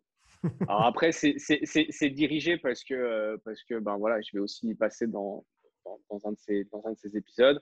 Euh, et, cela dit en passant, euh, parce que voilà, je, dis que son, podcast, il est bien. Euh, ton podcast, enfin, vos podcasts respectivement dans vos domaines de compétences respectifs sont juste stratosphériques en termes d'outils à mettre en place tous les jours. Donc voilà, je lui ai déjà dit merci à lui. Je profite d'être en live directement avec toi, Sean, pour te dire merci, Parce que ce que tu fais, c'est vraiment du travail très qualitatif. Tu as une capacité à vulgariser qui est, qui est magnifique. Et comme dit Einstein, si tu n'es pas capable d'expliquer un truc simplement, c'est que tu l'as pas compris. On voit que toi, tu as bien compris ton domaine de compétences. Donc voilà, top. Euh, je, pense que une erreur qu'on a tendance à faire, alors après, c'est forcément c'est un argument marketing pour moi, mais c'est de ne pas demander de l'aide au départ. C'est-à-dire que euh, on part en disant bah voilà, en fait, moi j'aime coacher. Ok, bah, c'est cool, bien. Euh, mais tu vas faire comment pour avoir des clients? Bah, Je vais avoir des clients. Tu m'as vu, Omer. Et, et c'est vrai que, alors moi, je dis ça, euh, tu vois, je fais, euh, je fais 1m75. Euh, je pense que j'ai un, poids stable à 75, 76 kg, même si là, je suis un peu lâché en début d'année, c'est un petit peu monté. Enfin, moi, j'attire pas les gens de par mon physique. Donc, si tu veux, en, en, 8 ans de, en 8 ans de coaching, jamais personne m'a tapé sur l'épaule en disant je veux faire du coaching avec toi parce que je veux te ressembler physiquement. Jamais. Donc, j'ai dû développer aussi d'autres forces pour attirer les gens. Euh, mais clairement, au début, ce qu'on a, tendance à faire, c'est à pas demander de l'aide parce qu'on veut se débrouiller tout seul. Euh, des fois, ben, c'est, euh, ça se passe sur ça se, ça se résonne sur des éléments tangibles, pardon, le fait que ben, tu es limité financièrement. Et ça, ben, effectivement, je le comprends. Maintenant, ben, après, ça, c'est aussi où est-ce que tu mets tes priorités. Quoi. C'est-à-dire que ben, peut-être qu'au lieu de te, payer, je sais pas moi, les dernières fringues à la mode Under Armour que moi j'ai fait hein, aussi, bien sûr, parce que je te parle de ça. Euh, moi, en général, quand, quand, je donne des conseils aux gens, c'est que moi j'ai merdé à un moment donné. Donc euh, voilà, au lieu, de mettre, au lieu de mettre 1000 balles dans des nouveaux vêtements, dans ci, dans ça, dans machin, dans ci, bah voilà, ok, garde ton training, il est un peu vieux, il est un peu limé, s'en fout, mais paye quelqu'un qui va t'accompagner accompagner dans, dans, le développement de ton business. ça, tu t'en rends compte que quand tu as pris le premier mur en pleine face. C'est-à-dire, bah voilà, bang, tu as chopé un mur en pleine face et merde, c'est pas ce que je pensais. Je me suis mis à mon compte, c'est pas ce que je pensais. Eh ben, euh, ouais, effectivement, c'est pas ce que tu pensais. Donc, euh, euh, souvent, les, les, coachs et les nouveaux coachs ont tendance à penser à tort ou à raison que le simple fait d'avoir un t-shirt sur lequel c'est écrit personal trainer va faire qu'ils vont avoir des, des, des, gens et des clients qui vont arriver en face d'eux pas le cas. Euh, c'est pas le cas. Donc, on a, on a, on met les les, jeunes coachs mettent trop peu d'importance à euh, préparer des bases solides avant de se lancer dans leur activité. Quand je parle de bases solides, c'est est-ce que ton back office il est carré? Euh, est-ce que, alors, avant même de parler de back office, est-ce que tu sais déjà quel type de coach tu as envie d'être? Est-ce que tu sais quel type de personne envie de coacher. C'est le fameux client avatar, pas le client avatar dans, le, euh, dans la tranche d'âge ou euh, dans le genre. Est-ce que tu vas coacher des hommes Est-ce que tu vas coacher des femmes Est-ce que tu vas coacher des gens qui ont 16, 25 ans, 25, 35 ans? Non, on parle de, de personnalité, de, de type de personne. Est-ce que tu veux être un assistant? Est-ce que tu as envie d'être un, un, un, enseignant? Est-ce que tu as envie d'être un technicien? Comment est-ce que tu as envie de te placer en tant que coach? Quel est le message que tu as envie de délivrer? Et c'est la question que j'ai posée à la dernière session business que j'ai eue. C'est quoi le message que vous avez envie de délivrer? Ah, La santé et le bien-être. ok, mais je veux dire, en trame de fond, c'est tout ce qu'on a envie de transmettre comme message, la santé et le bien-être. Mais qu'est-ce qui fait que les gens vont venir vers toi Ils vont pas aller vers quelqu'un d'autre? Tu vois? Ton logo, par exemple, le tien, il parle. Euh, il y a le mot strength, il y a le mot force, il y a une ballerine. Euh, je veux dire, ça montre quoi? Ça montre une, une finesse, mais une finesse à travers la, à, travers la force. Enfin, je veux dire, ça communique. Tu as réfléchi à ça, tu as voulu faire passer un message à travers ton logo. Et, et, ça, c'est une interrogation que tu t'es faite. Et en fait, on a souvent tendance à, à chanter ça en se disant Ouais, mais en fait, moi, mon truc, c'est de faire faire des squats aux gens. Ok, mais si tu n'as personne à qui faire faire des squats, tu fais comment? Donc voilà, quel est le message que tu as envie de, que envie de, divulguer, tu as envie de transmettre? Comment est-ce que tu as envie de parler? À qui tu as envie de parler? Ce qui va définir comment est-ce que tu dois parler. Ça, c'est pour l'aspect euh, euh, vision. Tu vois, tu dois avoir une vision, tu dois avoir euh, une idée, mais qui est clairement définie et qui est forte et qui va au-delà de oui, je fais la promotion de la santé et du bien-être. Ok, ça, on est d'accord. Et puis après, il y a tout ce qui est, tout ce qui est back, back office, c'est-à-dire, ben voilà, est-ce que tu as souscrit toutes les assurances auxquelles tu devais souscrire avant de commencer? Est-ce que tu t'es inscrit, par exemple, à la caisse AVS est-ce que tu as, commencé à constituer un troisième pilier? Est-ce que tu as, pensé à ta prévoyance sur le long terme? Est-ce que tu as pris une assurance perte de gain Est-ce que tu euh, est que as des notions en, comptabilité? Et si ce n'est pas le cas, est-ce que tu vas te faire aider par quelqu'un? Est-ce que tu as des notions en marketing? Est-ce que tu as des notions en vente? Toutes ces choses-là, en fait, auxquelles on ne pense pas parce qu'on est animé par, euh, par une passion qui est importante chez certains, moins importante chez d'autres. Euh, mais, mais voilà, et ça, c'est vite des trucs qui peuvent te mettre dans la merde. C'est-à-dire que euh, tu n'as pas souscrit d'assurance responsabilité civile professionnelle, tu lâches un alter sur le pied de ton client, ta carrière, elle est finie. Euh, tu n'as pas souscrit d'assurance perte de gain. Euh, je sais pas, moi, tu, te pètes une main, tu peux pas bosser, c'est la merde. Euh, tu constitues pas ton deuxième pilier, enfin ton troisième pilier, pardon. Euh, tu n'y as pas pensé assez rapidement, tu vas te retrouver à un moment donné avec 0 plus 0 euh, en, termes de, en termes de rente. Euh, c'est toutes ces choses-là qui font partie de, l'aspect administratif, bureaucratique qui est, on on va pas se mentir, ultra chiant, mais qui est primordial. Et c'est vrai que de par mon expérience professionnelle, moi, j'ai commencé ma première séance, je l'ai fait le 3 janvier 2017. Tout le back-office, il était prêt au moment où j'ai commencé. La semaine où j'ai commencé, je n'ai eu à me concentrer que sur mes coachings. Et si le moment où tu commences, tu dois encore prendre rendez-vous avec ton assureur, prendre rendez-vous avec ton fiduciaire, faire ci, faire ça, étudier les contrats, les machins, les trucs, tu t'en sors pas. Donc voilà, prépare, prépare-toi, parce que de toute façon, il va se passer des trucs que tu n'auras pas prévus. Et ça, c'est un fait. Mais prépare-toi, comme ça, au moins, tu vas limiter la casse au départ. Tu vois, faire tes contrats, faire tes questionnaires, faire tes ci, faire tes ça. Donc ça, et c'est des choses dont les coachs n'ont pas forcément conscience que nous, on n'aborde pas en formation initiale parce que euh, bah, on ne peut pas tout aborder non plus. Et parce que sinon, ça ferait aussi des formations qui coûteraient une fortune et, pas tout le monde est prêt à payer pour ça. Et c'est en me rendant compte de ça que moi, j'ai eu cette volonté de faire de l'accompagnement B2B. À la base, initialement, pour les métiers de la santé, tu es euh, personal trainer, tu es sophrologue, tu es physiothérapeute, ostéopathe. Tu dois monter un truc. Et puis, au final, en réalisant ça. En, fait, je réalise que la casquette de l'entrepreneur, les, qualités dont l'entrepreneur a besoin, elles, sont, euh, elles correspondent au domaine du coaching, mais à tout type d'entrepreneuriat. Donc euh, voilà, pour l'instant, je me concentre sur les, métiers de la santé et puis euh, on verra par la suite ce qui peut se passer. Mais je pense que de, prime abord, c'est ça qui, limite les coachs.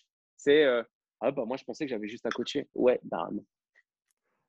Comment est-ce que tu abordes le sujet de la communication sur euh, les réseaux de manière générale? Je suis pas le, je suis pas le meilleur là-dedans. Euh, je, m'améliore avec le temps. Euh, je m'améliore avec le temps et puis je le, je le dis ouvertement. J'ai aucune honte à le dire. déjà, si tu fais, fais-le bien.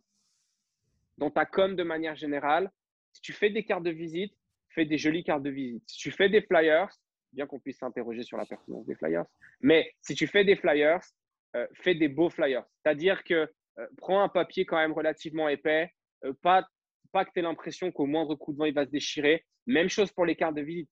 Si tu fais des cartes de visite, fais des jolies cartes de visite et pas tu vois, moi j'avais vu des cartes de visite où au final la carte de visite elle était noire, mais elle avait été mal découpée, donc tu avais une trame blanche sur le dessus. Enfin voilà, si tu te fais des t-shirts, fais des jolis t-shirts. Euh, si tu te fais une veste, fais une jolie veste. Si tu, peu importe ce que tu fais, fais-le de manière aboutie et, fais-le bien. Ça ne sera pas parfait au début, mais au moins fais du mieux que tu peux au commencement, fais du mieux que tu peux au commencement. Et si tu n'es pas sûr de pouvoir faire quelque chose de bien, euh, tu vois, typiquement le t-shirt, si, si en fait tu vas faire imprimer ton truc, je sais pas où, puis tu sais que ton logo il va être comme ça, ok, ben fais pas de t-shirt, c'est pas la fin du monde. Tu n'as pas besoin d'avoir un t-shirt avec ton logo pour commencer. Tu as besoin de commencer et peut-être que ça, ça va te rapporter de l'argent et ensuite tu vas pouvoir investir dans un t-shirt. Donc, si tu fais quelque chose, fais-le bien, mais n'attends pas pour faire ce qui va te permettre de pouvoir générer du revenu et te permettre de travailler sur ce genre de choses. Tu vois, l'idée, c'est de dire que, OK, tu n'as pas besoin d'avoir un t-shirt incroyable pour commencer à coacher, mais tu as besoin de pouvoir coacher pour pouvoir te payer un t-shirt incroyable. Euh, moi, quand, on a ouvert le studio, tout était posé par terre. Tout était posé par terre. Il n'y avait pas de canapé, il n'y avait pas de tableau, il n'y avait rien du tout. arrivé dans un espace blanc avec juste des haltères posés par terre. Bon, bah voilà, c'est pas grave. On, va commencer comme ça parce que sinon, on ne commencera jamais. Et la preuve, j'ai commandé, certains trucs, des grosses pièces d'équipement dont foncièrement, je n'ai pas réellement besoin, mais qui sont des plus. Je les attends depuis août de l'année passée. Donc, tu vois, si j'avais attendu encore maintenant, bah, je serais encore en train d'attendre et puis d'attendre que le matériel se, place. Donc, voilà, les réseaux sociaux, c'est hyper chronophage. Euh, et je pense que tu le sais bien. Ça prend énormément de temps, ne serait-ce que pour faire du contenu qualitatif. Donc, euh, je pense qu'il y, a plusieurs choses avec les réseaux sociaux. Déjà, il faut être régulier. Chose que je suis assez peu ces temps parce que je suis dans une période de ma vie qui est euh, bah voilà, très chargée avec euh, déménagement, futur bébé, euh, toutes ces choses-là. donc voilà, c'est un peu plus compliqué. Là, je me concentre sur le live que je fais tous les mercredis matins. je me concentre sur poster des stories, repartager des trucs. Mais, et puis parce que je suis aussi en pleine période de réflexion pour changer un peu ma manière de communiquer. Mais si tu communiques sur les réseaux sociaux, déjà, il faut que tu sois euh, euh, authentique. C'est hyper important que dans ta personnalité, il y ait des aspérités sur lesquelles les gens vont pouvoir se crocher. Moi, c'est l'erreur que j'ai fait au début. C'était, euh, bah, en fait, j'ai pas envie de déranger. j'ai envie de parler à tout le monde. Donc, en fait, je suis tellement lisse qu'il n'y a aucune aspérité sur laquelle les gens vont, venir, vont, venir se crocher. Alors que dans ma vie et dans ma manière de coacher, dans ma manière d'enseigner, je suis tout sauf quelqu'un de lisse. Je dis des gros mots, je gueule, je chante, je danse. Enfin, tu vois, je, je, mets vraiment de la vie. Et, c'est vrai que sur les réseaux sociaux, je ne faisais pas du tout ça. Chose que j'ai essayé de changer pendant le premier confinement. Euh, et ça a plutôt bien marché, même si maintenant, je n'ai pas une grosse communauté, une grosse communauté pardon, mais j'ai l'impression d'avoir une communauté qui est relativement fidèle. Et ça, je pense que c'est important. Cherche pas à faire de la quantité, cherche à faire de la qualité. Cherche pas à avoir plein de followers, mais cherche à avoir des followers avec qui tu vas tisser un lien. C'est hyper important. Et c'est pas parce que c'est les réseaux sociaux et qu'on n'est pas euh, présent physiquement l'un en face de l'autre qu'on peut pas avoir une relation qui est forte. Euh, donc ça, je pense, c'est le, ça, c'est le, premier truc. Euh, ensuite, je dirais, réfléchis à la manière dont tu veux communiquer. réfléchis au message que tu as envie de passer parce que c'est ce qui va te caractériser. Et puis après, bah, les trucs habituels, c'est-à-dire que tu veux que ça fonctionne, deux, trois stories par jour, 3-4 posts par semaine, une ou deux IGTV, euh, des choses comme ça. Après, choisir, son, euh, choisir sa, plateforme. Est-ce que tu es plus YouTube? Est-ce que tu es plus Instagram? Euh, Voilà, je sais que toi, quand tu fais un truc, tu le fais sur toutes les plateformes. ça demande énormément d'investissement logistique, de temps, de, voilà. Mais tu peux aussi choisir la plateforme sur laquelle tu as le plus envie de communiquer. Je trouve que Instagram, qui est directement relié avec Facebook et YouTube, ça fonctionne assez bien. Parce que ben voilà, tu peux mettre un extrait de ta vidéo YouTube sur Instagram, mettre le lien dans ta bio, ce qui va envoyer les gens sur ta page, enfin sur ta chaîne. Donc ça, c'est des choses qui marchent bien. Mais euh, ouais, moi, je reste là. Si, si, tu veux faire des choses, fais-les bien. Et, un peu dans tous les domaines de, l'entrepreneuriat. Ça ne veut pas dire que ce sera parfait. Il ne faut pas, quand je dis fais les choses bien, ça ne veut pas dire attends que ce soit parfait pour les faire, mais fais le mieux que tu peux au moment où tu peux. Et ça, pour moi, c'est primordial. Ça revient un peu avec ma notion de l'entraînement où faire faire à la personne ce qu'elle est capable de faire au moment où elle est là. Et après, bah, dire, OK, qu'est-ce que je peux faire pour qu'elle soit capable de faire d'autres choses par la suite? Une chose qui m'a beaucoup aidé dans le cadre de la communication, c'est penser à, qui tu parles. Euh, tu parlais du client avatar avant. Euh, autant, pour la, autant pour la vente, c'est très important, mais pour le côté marketing, et de, de ce côté-là, pour clarifier, j'essaie de dissocier marketing et vente dans le sens où marketing, c'est quand tu fais grandir ta marque, ta réputation, et la vente, c'est quand tu essayes de vendre quelque chose. Mmh. quelque chose. Et, et, et, il faut savoir à qui tu parles, et ça, ça va te dire comment tu dois parler. Et, et peut-être un piège pour les, les coachs qui débutent, c'est qui sont attirés par le côté technique et euh, de toutes les connaissances qui sont en train de, de, aide-moi, d'emmagasiner. D'acquérir. D'acquérir. Ouais, d'acquérir ou d'emmagasiner. Merci. Euh, c'est d'essayer de d'essayer d'impressionner les autres coachs avec ou, les gens avec leurs connaissances. Euh, et alors qu'au final, c'est quand tu commences en tant que coach, eh ben, c'est pas les autres coachs qui vont venir te payer pour bosser avec toi, c'est Monsieur et Madame tout le monde. Et les mmh informations que tu as besoin de relayer à ce niveau-là sont pas du tout les mêmes que celles que tu as besoin de relayer pour aller parler euh, aux autres coachs. Et donc, réfléchis bien à ce que tu essaies de dire. Et un autre truc qui m'a tracassé au début, c'est Ouais, mais je n'ai pas envie de dire ça parce que lui, il en parle déjà. Et puis, il y a déjà cinq personnes qui en parlent. Donc, pourquoi moi, j'irais en parler encore une fois? Qu'est-ce que tu dis à ces personnes-là? Mmh euh, L'important, c'est pas ce que tu vas dire, c'est comment tu vas le dire. Ça veut dire quel est le message derrière ce que tu dis? Euh, là, je suis en train de me poser la question, tu vois, typiquement pour le, B2B, il y a des, gens qui font ça très, très bien. Là, je suis depuis un petit moment David Laroche, qui est juste stratosphérique euh, dans, ce domaine d'accompagnement business. Le but, c'est, oui, moi, j'aime bien dire ça. Ce qui va faire qu'une personne va venir vers toi en tant que coach, c'est pas tellement ce que tu vas mettre dans ta séance, parce que objectivement, si tu es un coach qui a la tête sur les épaules, on met tous les mêmes trucs dans nos séances. Tu fais faire des squats à ton client, tu fais faire du développé couché, tu fais faire du développé militaire, enfin bref, tu vois, les trucs euh, habituels et, qui fonctionnent d'ailleurs. Mais c'est le contexte de la séance. Quelle est ta personnalité? Les gens vont rester avec toi parce que c'est toi en tant qu'être humain. Et parce que tu proposes une structure d'entraînement qui, euh, les amène vers euh, la réalisation de leur objectif. Mais pas parce que pendant une heure, tu as parlé des différentes manières dont on peut organiser la méthode cluster. On s'en fout, mais royalement. Ce qui est important, c'est que la personne, elle sente que tu es à son écoute, que c'est un moment pour elle, que tu es là euh, pour elle. Euh, et, pour moi, c'est ça qui est important.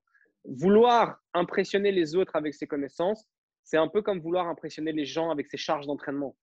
Il y a tout le temps quelqu'un qui va te dégommer. Parce que, parce que en fait, toi, tu as des connaissances. Moi, je vois, j'ai des connaissances. Pour certains, j'ai beaucoup de connaissances. Pour les élèves que j'ai en formation, typiquement. Quand j'écoute tes vidéos, je me dis, en fait, tu es un peu con, tu es un peu débile. Ou quand j'enseigne, par exemple, à, côté de notre, notre, notre formateur le phare, Philippe, qui a 50 ans, qui fait, qui fait de l'enseignement depuis, je sais pas, depuis, depuis 20 ans, qui fait du coaching depuis 25 ans. Et, et, en fait, sais, ça te fait tout de suite redescendre, quoi direct parce que tu dis, ouais, j'ai des connaissances, puis tu es à côté de lui, puis le mec, il te parle, puis tu es là, ok, bon, ça marche. Et, typiquement, un jour, ça, c'est un post de Mathieu Jandel qui m'avait marqué. Il parlait de, il parlait de son squat. Euh, après, il était revenu de blessure, je ne sais plus dans quel contexte. Il parlait d'un max à, à 140 ou 150 au squat. Et il disait, au final, la charge d'entraînement, il n'a pas dit on s'en branle parce que Mathieu est très poli, mais il, a dit, il a dit c'est, anecdotique parce qu'en fait, moi, c'est mon max. Pour certaines personnes, c'est une charge inatteignable. Typiquement, pour moi, 150 euh, kg au squat, ça me paraît être euh, hallucinant. Et puis pour d'autres gars, bah, en fait, 150, tu vois, c'est une charge de. Ouais, ça fait partie de ton REM pop pour arriver à ta barre de 200 avec laquelle tu vas commencer ta série, quoi. Donc, euh, voilà, vouloir vouloir faire le show avec ses connaissances ou ses charges d'entraînement, pour moi c'est vide. Ça dénote aussi d'un certain manque, euh, peut-être manque de confiance. Donc, euh, et puis au final, ben, tu vois, euh, la petite mamie ou le petit papy ou le petit gars que tu vas coacher, ben, non, il, s'en fout quoi. Lui, il a envie que tu le prennes en charge, que tu l'écoutes et puis que tu lui mettes une structure d'entraînement qui corresponde à ce qu'il t'a dit quoi. Donc Tu vois, c'est un peu comme si tu as un gars qui vient vers toi et qui dit ben, Je vais avoir 45 cm de tour de bras, et puis pendant la première séance, tu lui fais faire que du gainage. Ouais, mais en fait, je suis, pas venu pour, suis, pas, venu pour ça. Alors, oui, le gainage, c'est important, on est d'accord, mais d'abord, va dans son sens pour ensuite pouvoir le tirer vers toi.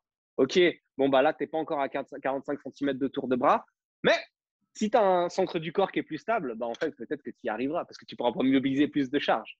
Donc, euh, voilà, c'est, euh, ça sert à rien de vouloir s'exciter avec ça. Parce que tu as toujours quelqu'un qui va te calmer au final. c'est clair. Je voulais terminer, Ken, avec deux questions pour toi. La première, la première étant euh, pour les coachs qui sont en formation, pour les coachs qui veulent réussir, quelle est une qualité qu'il faut avoir absolument pour réussir? Il y en a tellement que c'est difficile d'en choisir une. Euh, la persévérance et, je t'ai dit que j'étais pro pour euh, déballer, euh, la persévérance et accepter que l'échec est formateur. En fait, ça, c'est, vient pas de moi, mais c'est, un de mes collègues qui dit tout le temps ça. La réussite, c'est d'aller d'échec en échec sans jamais perdre sa motivation et, sa persévérance. Donc, euh, ouais, je, dirais euh, la persévérance et puis le travail, quoi. Une éthique. Je dirais peut-être l'éthique de travail. Voilà. Si j'arrivais à dire un truc, c'est l'éthique de travail. Euh, on se rappelle pour un autre podcast pour faire une heure sur l'éthique de travail et tout ce que ça, implique. Mais je dirais l'éthique de travail. Savoir travailler dur, savoir travailler régulièrement et, et, et, pas lâcher. La dernière question pour toi, la plus grosse erreur que les jeunes coachs font et qui peut être évitée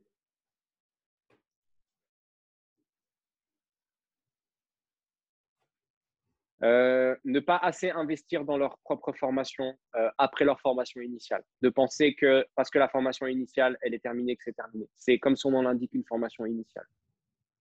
Euh, donc, continuer perpétuellement à se former et puis investir dans du coaching, dans du, que ce soit du, si tu veux, du, du B2B ou du mentorat avec un coach plus expérimenté.